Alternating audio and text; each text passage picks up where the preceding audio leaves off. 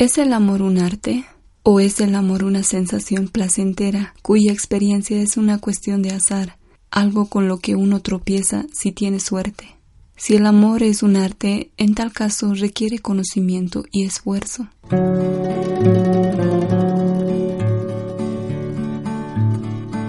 Hola, bienvenidos al podcast de Libros para Parejas, un podcast dedicado a las relaciones de parejas donde te brindaré resúmenes de libros de autores que se han dedicado en el área. En este podcast podrás encontrar orientación, consejos, pautas, ideas y ejemplos basado en los libros que estaré resumiendo. Deseo de todo corazón que este podcast sea un rayito de luz en tu camino. La finalidad es mejorar la convivencia en pareja Visita nuestra página librosparaparejas.com. Te doy la más cordial bienvenida a este podcast. Y recuerda, primero ámate a ti mismo y luego podrás amar a los demás. Entonces, iniciamos este podcast. Hola gente maravillosa. Este es el podcast número 5. Un resumen del libro El arte de amar del autor Erich Fromm.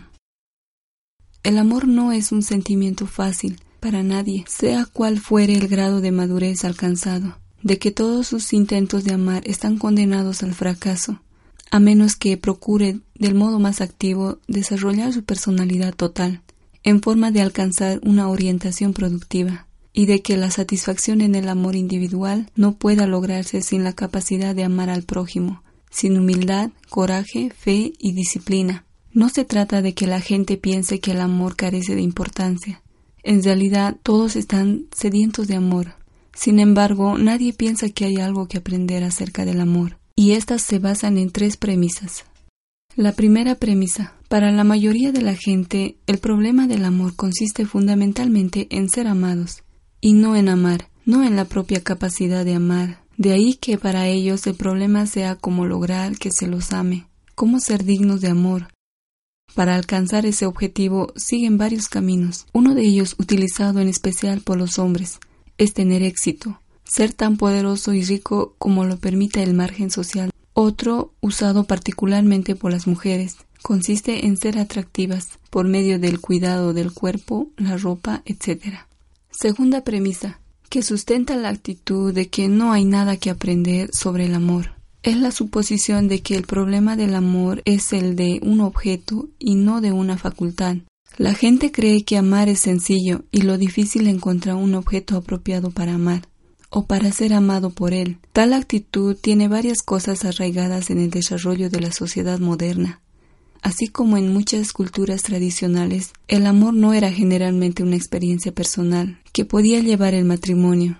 Por el contrario, el matrimonio se efectuaba por un convenio entre las respectivas familias o por medio de un agente matrimonial o sin la ayuda de tales intermediarios. Se realizaba sobre la base de consideraciones sociales, partiendo de la premisa de que el amor surgirá después de concertado el matrimonio. Una mujer atractiva o un hombre atractivo son los premios que se quiere conseguir. Atractivo significa habitualmente un conjunto de cualidades que son populares y por las cuales hay demanda en el mercado de la personalidad. Las características específicas que hacen atractivo a una persona dependen de la moda de la época, tanto físico como mentalmente. Durante los años que surgieron la Primera Guerra Mundial, una joven que bebía y fumaba, emprendedora y sexualmente provocadora, resultaba atractiva. A fines del siglo XIX y comienzos de este, un hombre debería ser agresivo y ambicioso. Hoy tienen que ser sociable y tolerante para resultar atractivo. Tercera premisa, que lleva a suponer que no hay nada que aprender sobre el amor. Radica en la confusión entre la experiencia inicial del enamorarse y la situación de permanecer enamorado. Si dos personas que son desconocidas la una para la otra, como lo somos todos, de pronto se sienten atraídos, se sienten cercanas, se sienten uno, ese momento de unidad constituye una de las más estimulantes y excitantes de la vida, y resulta más maravilloso y milagroso para aquellas personas que han vivido encerrados, aislados, sin amor, Ese milagro de súbita intimidad suele verse facilitado si se inicia con la atracción sexual y su consumación. Sin embargo, tal tipo de amor es por su misma naturaleza poco duradero. Las dos personas llegan a conocerse bien, su intimidad pierde cada vez más su carácter milagroso, hasta que sus desilusiones, su aburrimiento mutuo terminan por matar lo que puede quedar de la excitación inicial. No obstante, al comienzo no saben todo esto. En realidad consideran la intensidad del apasionamiento, ese estar locos, el uno por el otro, como una prueba de la intensidad de su amor, cuando solo muestra el grado de su soledad anterior. Solo parece haber una forma adecuada de superar el fracaso del amor, y es maximizar las causas del fracaso y estudiar el significado del amor. El primer paso a dar es tomar conciencia de que el amor es un arte, tal como es un arte de vivir. Si deseamos aprender a amar, debemos proceder en la misma forma en que lo haríamos si quisiéramos aprender cualquier otro arte, ya sea música, pintura, carpintería o el arte de la medicina o la ingeniería. ¿Cuáles son los pasos necesarios para aprender cualquier arte? El proceso de aprender un arte puede dividirse convencionalmente en dos partes, una el dominio de la teoría y la otra el dominio de la práctica. Hablemos sobre la teoría del amor. La necesidad más profunda del hombre es entonces la necesidad de superar su separatidad, de abandonar la prisión de su soledad. El fracaso absoluto en el logro de la finalidad significa la locura, porque el pánico del aislamiento total solo puede vencerse por medio de un retraimiento tan radical del mundo exterior que el sentimiento, de separación se desvanece, porque un mundo exterior del cual se está separado ha desaparecido. El hombre de todas las edades y culturas enfrenta la solución de un problema que es siempre el mismo, el problema de cómo superar la separatidad, cómo lograr la unión, cómo trascender la propia vida individual y encontrar la compensación. Sin amor la humanidad no podría existir un día más. Lo importante es que sepamos a qué clase de unión nos referimos cuando hablamos de amor. Trátase del amor como solución madura al problema de la existencia o nos referimos a esas formas inmaduras de amar que podríamos llamar unión simbiótica. La unión simbiótica tiene su patrón biológico en la relación entre la madre embarazada y el feto. Son dos y sin embargo uno solo. Viven juntos, se necesitan mutuamente. El feto es parte de la madre y recibe de ella cuanto necesita. La madre es su mundo, por así decirlo. Lo alimenta, lo protege, pero también su propia vida se ve realzada por él. En la unión simbiótica psíquica, los dos cuerpos son independientes, pero psicológicamente existe el mismo tipo de relación. La forma pasiva de la unión simbiótica es la sumisión, o para usar un término clínico, el masoquismo. La palabra masoquista escapa del intolerable sentimiento de aislamiento y separatidad, convirtiéndose en una parte de otra persona que la dirige, la protege, que es su vida y el aire que respira, por así decirlo. La forma activa de la fusión simbiótica es la dominación, o para utilizar el término correspondiente a masoquismo, el sadismo. La persona sádica quiere escapar de su soledad y de su sensación de estar aprisionada, haciendo de otro individuo una parte de sí misma. La persona sádica es tan de la sumisa como está en como esta de aquella. Ninguna de las dos pueden vivir sin la otra. La diferencia solo radica en que la persona sádica domina, explota, lastima y humilla, y la masoquista es dominada, explotada, lastimada y humillada. Una persona reacciona tanto en forma sádica como masoquista, habitualmente con respecto a objetos diferentes. La envidia, los celos, la ambición de todo tipo de avidez son pasiones. El amor es una acción, la práctica de un poder humano, que solo puede realizarse en la libertad y jamás como resultado de una compulsión. El amor es una actividad, no un afecto pasivo. Es un estar continuado, no un súbito arranque. En el sentido más general puede describirse el carácter activo del amor afirmado, que amar es fundamentalmente dar, no recibir. ¿Qué es dar? Para el carácter productivo, dar posee un significado totalmente distinto. Constituye la más alta expresión de potencia en el acto mismo de dar. Experimento mi fuerza, mi riqueza, mi poder. Tal experiencia de vitalidad y potencia exaltadas me llena de dicha, Dar produce más facilidad que recibir, no porque sea una privación, sino porque en el acto de dar está la expresión de mi vitalidad. El amor el amor es la preocupación activa por la vida y el crecimiento de lo que amamos. Cuando falta tal preocupación activa, no hay amor. Se ama aquello por lo que se trabaja y se trabaja por lo que se ama. El cuidado y la preocupación implican otro aspecto del amor, el de la responsabilidad. Ser responsable significa estar listo y dispuesto a responder. La responsabilidad podría degenerar fácilmente en dominación y posesividad, si no fuera por un tercer componente del amor, el respeto. El respeto no significa temor y sumisa reverencia, denota, de acuerdo con la raíz de la palabra, la capacidad de ver a una persona tal cual es, tener conciencia de su individualidad única. Respetar significa preocuparse por que la otra persona crezca y se desarrolle tal como es. De ese modo, si amo a una persona, me siento uno con ella, pero con ella tal cual es, no como yo necesito que sea, como objeto para mi uso. Es obvio que el respeto solo es posible si yo he alcanzado independencia, si puedo caminar sin muletas, sin tener que dominar ni explotar a nadie. El respeto solo existe sobre la base de la libertad.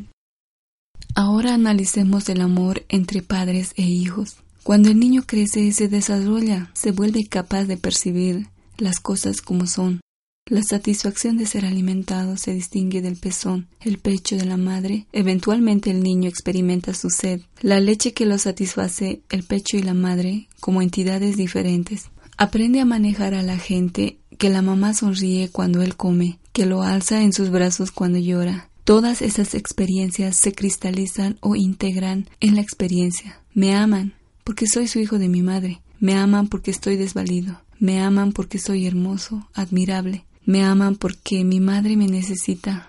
Para utilizar una fórmula más general, me aman por lo que soy. Tal experiencia de ser amado por la madre es pasiva. No tengo que hacer nada para que me quieran. El amor de la madre es incondicional. Todo lo que necesito es ser su hijo. El amor de la madre significa dicha, paz. No hace falta conseguirlo ni merecerlo. Pero la cualidad incondicional del amor materno tiene también un aspecto negativo. No solo es necesario merecerlo, mas también es imposible conseguirlo. Producirlo, si existe, es como una bendición. Si no existe, es como si toda la belleza hubiera desaparecido de la vida y nada puedo hacer para crearla. Sullivan hace la descripción de que para la mayoría de los niños entre los ocho y medio a los diez años, el problema consiste casi exclusivamente en ser amado, en ser amado por lo que es antes de esa edad. El niño aún no ama, responde con gratitud y alegría al amor que se le brinda. Por primera vez el niño piensa en dar algo a sus padres, en producir algo, un poema, un dibujo o lo que fuere. Por primera vez en la vida del niño, la idea del amor se transforma de ser amado a amar, en crear amor. Muchos años transcurren desde ese primer comienzo hasta la madurez del amor. Siente la potencia de producir amor. El amor infantil sigue el principio amo porque me aman. El amor maduro obedece al principio me aman porque amo. El amor inmaduro dice te necesito porque te amo. La madre ama al recién nacido porque es su hijo, no porque el niño satisfaga alguna condición específica, ni porque llene sus aspiraciones particulares.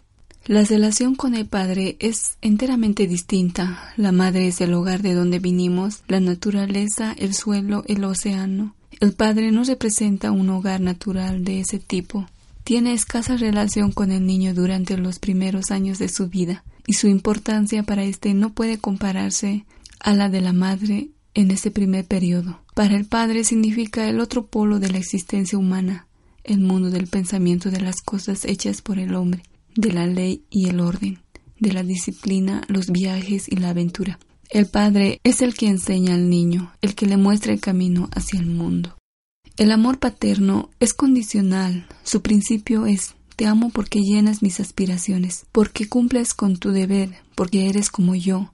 En el amor condicional del padre encontramos, como en el caso del amor incondicional de la madre, un aspecto negativo y uno positivo. El aspecto negativo consiste en el hecho mismo de que el amor paterno debe ganarse, de que puede perderse si uno no hace lo que de uno espera. A la naturaleza del amor paterno débase al hecho de que la obediencia constituye la principal virtud, la desobediencia el principal pecado, cuyo castigo es la pérdida del amor del Padre. El aspecto positivo es igualmente importante, puesto que el amor de mi Padre es condicional. Es posible hacer algo por conseguirlo. Su amor no está fuera de mi control, como ocurre con el de mi madre. Las actitudes del padre y de la madre hacia el niño corresponden a las propias necesidades de éste. El infante necesita el amor incondicional y el cuidado de la madre, tanto fisiológica como psíquicamente. Después de seis años, el niño comienza a necesitar el amor del padre, su autoridad en la vida. La función de la madre es darle seguridad en la vida, la del padre enseñarle, guiarle en la solución de los problemas que le plantea la sociedad particular en la que ha nacido. La persona madura ama tanto con la conciencia materna como en la paterna, a pesar de que ambas parecen contradecirse mutuamente. Si un individuo conservara solo la conciencia paterna, se tornaría áspero e inhumano. Si retuviera únicamente la conciencia materna, podría perder su criterio y obstaculizar su propio desarrollo o el de los demás. En esa evolución de la relación centrada en la madre a la centrada en el padre, y su eventual síntesis encuentra la base de la salud mental y el logro de la madurez. El fracaso de dicho desarrollo constituye la causa básica de la neurosis. Una de las causas del desarrollo neurótico puede radicar en que el niño tiene una madre amante, pero demasiado indulgente o dominadora, y un padre débil e indiferente. En tal caso, puede permanecer fijado a una temprana relación con la madre y convertirse en un individuo dependiente de la madre que se siente desamparado posee los impulsos característicos de la persona receptiva, es decir, de recibir, de ser protegido y cuidado, y que carece de las cualidades paternas, disciplina, independencia, habilidad de dominar la vida por sí mismo. Puede tratar de encontrar madres en todo el mundo, a veces en las mujeres y a veces en los hombres que ocupan una posición de autoridad y poder. Si por el contrario la madre es fría e indiferente, puede transferir la necesidad de protección materna al padre y a subsiguientes figuras paternas, en cuyo caso el resultado es similar al caso anterior, o se convierte en una persona de orientación unilateralmente paterna, enteramente entregado a los principios de la ley, el orden y la autoridad, y carente de la capacidad de esperar o recibir amor incondicional. Un examen más profundo puede mostrar ciertos tipos de neurosis. Las obsesivas, por ejemplo, se desarrollan especialmente sobre la base de un apego unilateral al padre, mientras que otras, como la histeria, el alcoholismo, la incapacidad de autoafirmarse y de enfrentar la vida en forma realista. ¿A qué nos referimos a los objetos amorosos? Si una persona ama solo a otra y es indiferente al resto de sus semejantes, su amor no es amor, sino una relación simbiótica o un egotismo ampliado. Sin embargo, la mayoría de la gente supone que el amor está constituido por el objeto, no por la facultad. El amor no es esencialmente una relación con una persona específica. Es una actitud, una orientación del carácter que determina el tipo de relación de una persona con el mundo como totalidad, no con un objeto amoroso.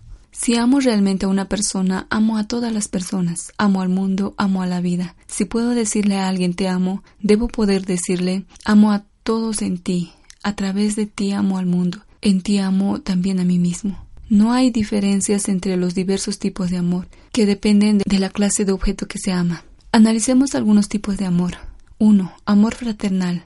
El amor fraternal es el amor a todos los seres humanos. Se caracteriza por su falta de exclusividad, si he desarrollado la capacidad de amar, no puedo dejar de amar a mis hermanos.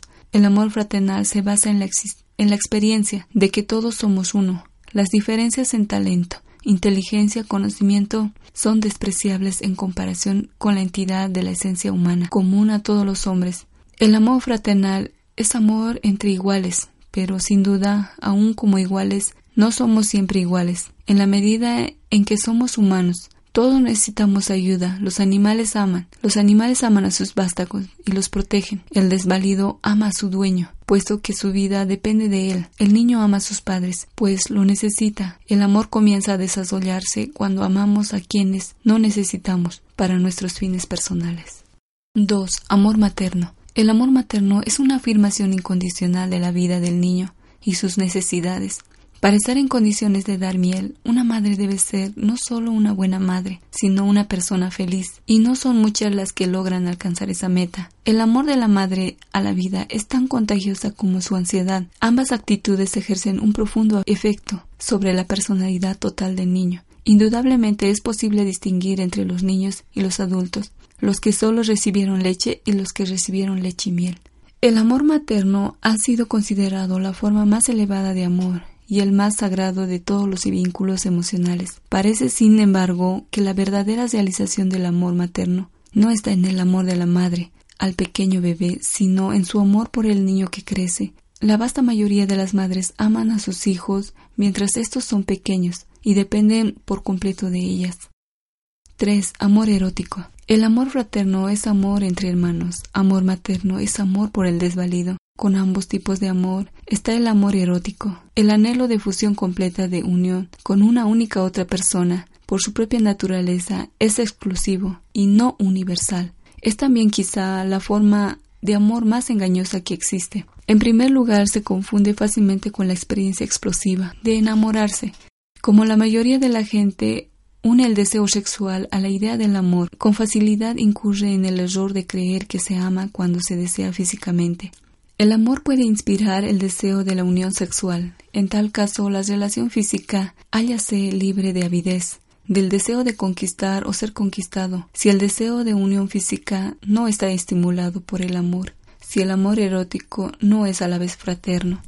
Jamás conduce a la unión, salva en un sentido orgiástico y transitorio. La atracción sexual crea por un momento la ilusión de la unión, pero sin amor tal unión deja a los desconocidos tan separados como antes. El amor debe ser esencialmente un acto de la voluntad, de decisión, de dedicar toda nuestra vida a la de la otra persona. Amar a alguien no es meramente un sentimiento poderoso, es una decisión, es un juicio, es una promesa, si el amor no fuera más que un sentimiento, no existirían bases para la promesa de amarse eternamente. Un sentimiento comienza y puede desaparecer. Cabe llegar a la conclusión de que el amor es exclusivamente un acto de voluntad y un compromiso, y de que por lo tanto en esencia no importa demasiado quiénes son las dos personas, sea que el matrimonio haya sido decidido por terceros o el resultado de una elección individual. Una vez celebrada la boda, el acto de voluntad debe garantizar la continuación del amor. 4. Amor a sí mismo. En el término amor a sí mismo se expresa el hecho de que el amor es una actitud, que es la misma hacia todos los objetos, incluyéndome a mí mismo. El amor hacia sí mismo está inseparablemente ligado al amor a cualquier otro ser. Las premisas psicológicas básicas que fundamentan son las siguientes. No solo los demás, sino nosotros mismos. Somos objeto de nuestros sentimientos y actitudes.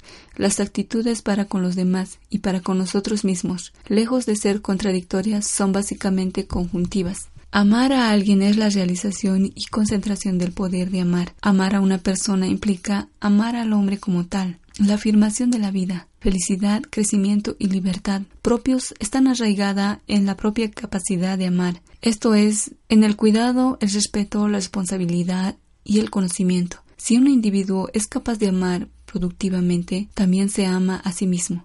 Si solo ama a los demás, no puede amar en absoluto. Dando por establecido que el amor a sí mismo y a los demás es conjuntivo, como explicamos el egoísmo, que excluye evidentemente toda genuina ocupación por los demás, la persona egoísta solo se interesa por sí misma, desea todo para sí misma, no siente placer en dar, sino únicamente en tomar. Considera el mundo exterior solo desde el punto de vista de lo que puede obtener de él. Carece de interés en las necesidades ajenas. No ve más que a sí misma, juzga a todos según su utilidad. Es básicamente incapaz de amar.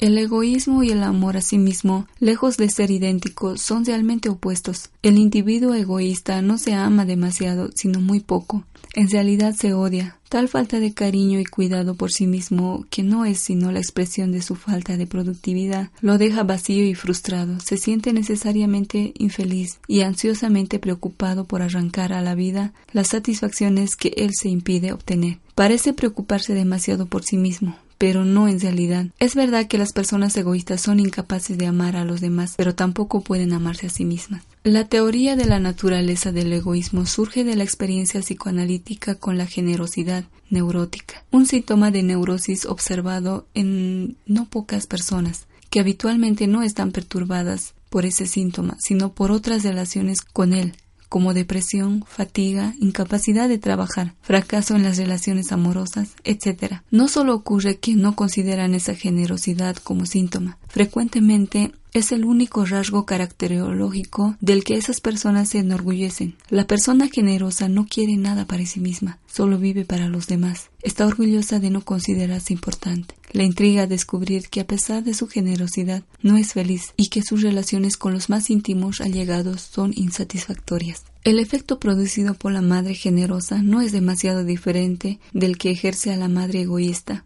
y aún puede resultar más nefasto, puesto que la generosidad de la madre impide que los niños la critiquen. No hay nada que lleve más a un niño a la experiencia de lo que son la felicidad, el amor y la alegría que el amor de una madre que se ama a sí misma. 5. Amor a Dios. Lo que se denomina amor a Dios es de índole similar, surge de la necesidad de superar la separatidad y lograr la unión. El amor a Dios tiene tantos aspectos y cualidades distintos como el amor al hombre, y en gran medida encontramos en él las mismas diferencias. En todas las religiones teístas, sean politeístas o monoteístas, Dios representa el valor supremo, el bien más deseable. Por lo tanto, el significado específico de Dios depende de cuál sea el bien más deseable para una determinada persona. Al comienzo el niño está ligado a la madre como fuente de toda existencia, se siente desvalido y necesita el amor omnímodo de la madre. Luego se vuelca hacia el Padre como nuevo centro de sus afectos, siendo el Padre un principio rector de pensamiento y la acción. En esa etapa lo impulsa la necesidad de conquistar el elogio del Padre y de evitar su disconformidad. En la etapa de madurez se ha liberado de las personas de la madre y del padre como poderes protector e imperativo, ha establecido en sí mismo los principios materno y paterno, se ha convertido en su propio padre y madre. Una de las expresiones más significativas del amor, y en especial el matrimonio con esa estructura enajenada, es la idea del equipo. Tal descripción no difiere demasiado de la idea de un empleado que trabaja sin inconvenientes. Debe ser razonablemente independiente, cooperativo, tolerante y al mismo tiempo ambicioso y agresivo. Así el consejero matrimonial nos dice que el marido debe comprender a su mujer y ayudarla, debe comentar favorablemente su nuevo vestido y un plato sabroso. Ella a su vez debe mostrarse comprensiva cuando él llega a su hogar fatigado y de mal humor. Debe escuchar atentamente sus comentarios sobre sus problemas en el trabajo. No debe mostrarse enojada sino comprensiva cuando él olvida sus cumpleaños. Ese tipo de relaciones no significa otra cosa que una relación bien aceitada entre dos personas que siguen siendo extrañas toda su vida, que nunca logran una relación central, que se tratan con cortesía y se esfuerzan por hacer que el otro se sienta mejor. En el amor se encuentra al fin un remedio para la soledad. Se establece una alianza de dos contra el mundo. La importancia que se otorga al espíritu de equipo, la tolerancia mutua, etc., es algo relativamente reciente lo procedió en los años que siguieron a la Primera Guerra Mundial, un concepto del amor en el que la mutua satisfacción sexual suponía la base de las relaciones amorosas satisfactorias y especialmente de un matrimonio feliz. Creíase que las causas de los frecuentes fracasos matrimoniales obedecían a que la pareja no había logrado una adecuada adaptación sexual y por ende a una teoría sexual defectuosa de una o las dos partes. Con el fin de curar esa inadaptación y de ayudar a parejas desgraciadas que no podían amarse mutuamente, se publicaron muchos libros que daban instrucciones y consejos referentes a la conducta sexual apropiada y prometían implícita o explícitamente la felicidad y el amor. Como resultados, se partía del principio de que el amor es el hijo del placer sexual. Se desconocía totalmente el hecho de que la verdad es precisamente lo contrario. Freud Gesamte nos dice, enamorarse linda siempre con lo anormal, siempre se acompaña de ceguera a la realidad, compulsividad y constituye una transferencia de los objetos amorosos de la infancia. Hay muchas individualizadas de la patología del amor que ocasionan sufrimientos conscientes y que tanto los psiquiatras como muchos legos consideran neuróticas. Algunas de las más frecuentes se describen en los siguientes ejemplos. La condición básica del amor neurótico radica en el hecho de que uno o los dos amantes han permanecido ligados a la figura de un progenitor, Tales personas no han superado el patrón de la relación infantil y aspiran a repetirlo en sus exigencias afectivas en la vida adulta. Cuando una persona siente que no ha podido dar sentido a su propia vida, trata de dárselo en función de la vida de sus hijos, pero ésta está destinada a fracasar consigo misma y para sus hijos. Los hijos también sirven finalidades proyectistas cuando surge el problema de disolver un matrimonio desgraciado. El argumento común de los padres en tal situación es que no pueden separarse para no privar a los hijos de las ventajas de un hogar unido. Cualquier estudio detallado demostraría, empero, que la atmósfera de tensión e infelicidad dentro de la familia unida es más nociva para los niños que una ruptura franca, que les enseña por lo menos que el hombre es capaz de poner fin a una situación intolerable por medio de una decisión valiente. Otro error muy frecuente, la ilusión de que el amor significa necesariamente la ausencia de conflicto, así como la gente cree que el dolor y la tristeza deben evitarse en todas las circunstancias, en todas las circunstancias. Supone también que el amor significa la ausencia de todo conflicto. El amor solo es posible cuando dos personas se comunican entre sí desde el centro de sus existencias. Por lo tanto, cuando cada una de ellas se experimenta a sí misma desde el centro de su existencia, solo en esa experiencia central está la realidad humana. Solo allí está la base del amor. El amor es un desafío constante no en lugar de reposo, sino un, moverse, crecer, trabajar juntos, que haya armonía o conflicto, alegría o tristeza, es secundario con respecto al hecho fundamental de que dos seres se experimentan desde la esencia de su existencia, de que son el uno con el otro, al ser consigo mismo y no huir de sí mismos, solo hay una prueba de la presencia de amor, la hondura de la relación y la vitalidad y la fuerza de cada una de las personas implicadas. Es por tales frutos por lo que se desconoce el amor. Amor es una experiencia personal que solo podemos tener por y para nosotros mismos. La práctica de cualquier arte tiene ciertos requisitos generales independientes por completo de que el arte en cuestión sea la carpintería, la medicina o el arte de amar. Estos factores son el primer factor es, en primer lugar, la práctica de un arte requiere disciplina. Nunca haré nada bien si no lo hago de una manera disciplinada. Cualquier cosa que haga solo porque estoy en el estado de ánimo apropiado puede constituir un hobby, agradable o entretenido, mas nunca llegará a ser un maestro en ese arte. Segundo factor es la concentración. En nuestra cultura la concentración es aún más rara que la autodisciplina. Por el contrario, nuestra cultura lleva una forma de vida difusa y desconcentrada que casi no registra paralelos. Se hacen muchas cosas a la vez. Se lee, se escucha la radio, se habla, se fuma, se come, se bebe. Somos consumidores con la boca siempre abierta ansiosos y dispuestos a tragarlo todo. Películas, bebidas, conocimiento. Esta falta de concentración se manifiesta claramente en nuestra dificultad para estar a solas con nosotros mismos. Un tercer factor es la paciencia. La paciencia es necesaria para lograr cualquier cosa. Si aspiramos a obtener resultados rápidos, nunca aprenderemos un arte. Eventualmente, otra condición para aprender cualquier arte es una preocupación suprema por el dominio del arte. En lo que respecta al arte de amar, ello significa que quien aspira a convertirse a un maestro debe comenzar por practicar la disciplina, la concentración y la paciencia a través de todas las fases de su vida. ¿Cómo se practica la disciplina? Es esencial que la disciplina no se practique como una regla impuesta desde afuera, sino que se convierta en una expresión de la propia voluntad, que se sienta como algo agradable y que uno se acostumbre lentamente a un tipo de conducta que puede llegar a extrañar si se deja de practicarla.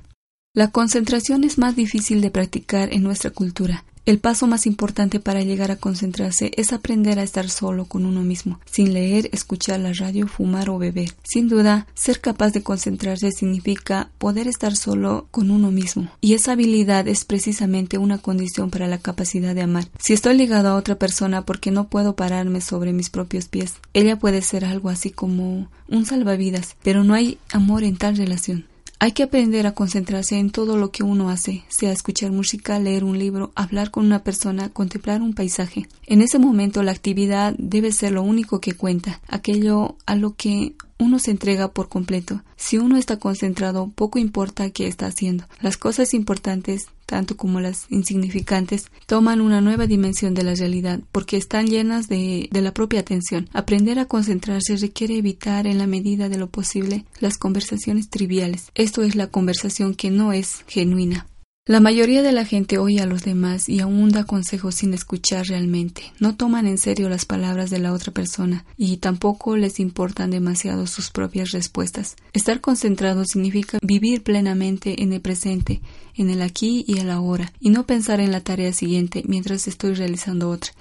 Es imposible aprender a concentrarse sin hacerse sensible a uno mismo.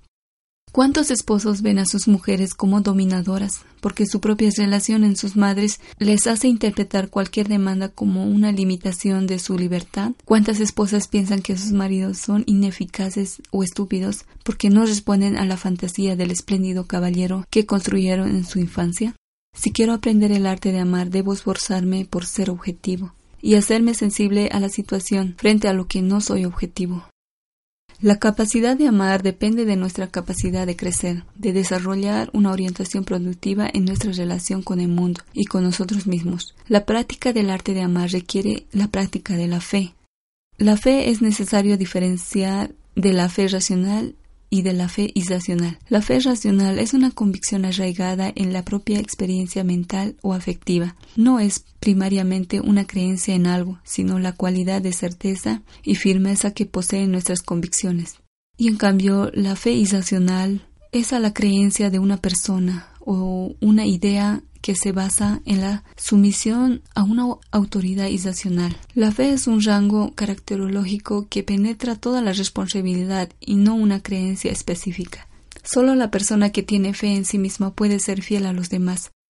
Se necesita fe para dominarse, para comenzar cualquier tarea, pero todos estamos acostumbrados a tener ese tipo de fe. Quien no la posee sufre enorme angustia por su hijo, por su insomnio o por su incapacidad para realizar cualquier trabajo productivo, o es hipocondriaco, o incapaz de hacer planes a largo plazo. La práctica de la fe y el valor comienza en los pequeños detalles de la vida diaria. El amor significa comprometerse sin garantías, entregarse totalmente con la esperanza de producir amor en la persona amada. El amor es un acto de fe, y quien tenga poca fe también tiene poco amor. Hablar del amor no es predicar por la sencilla razón de que significa hablar de la necesidad fundamental y real de todo ser humano. Que esa necesidad haya sido oscurecida no significa que no exista. Analizar la naturaleza del amor es descubrir su ausencia general en el presente y criticar las condiciones sociales responsables de esa ausencia. Tener fe en la posibilidad del amor como un fenómeno social es tener una fe racional basada en comprensión de la naturaleza misma del hombre. Bueno, gente maravillosa, este ha sido el resumen de este libro del arte de amar de Erich Fromm. Muchísimas gracias por estar ahí, por escucharme y estaré en otro episodio aquí. Gracias y hasta luego.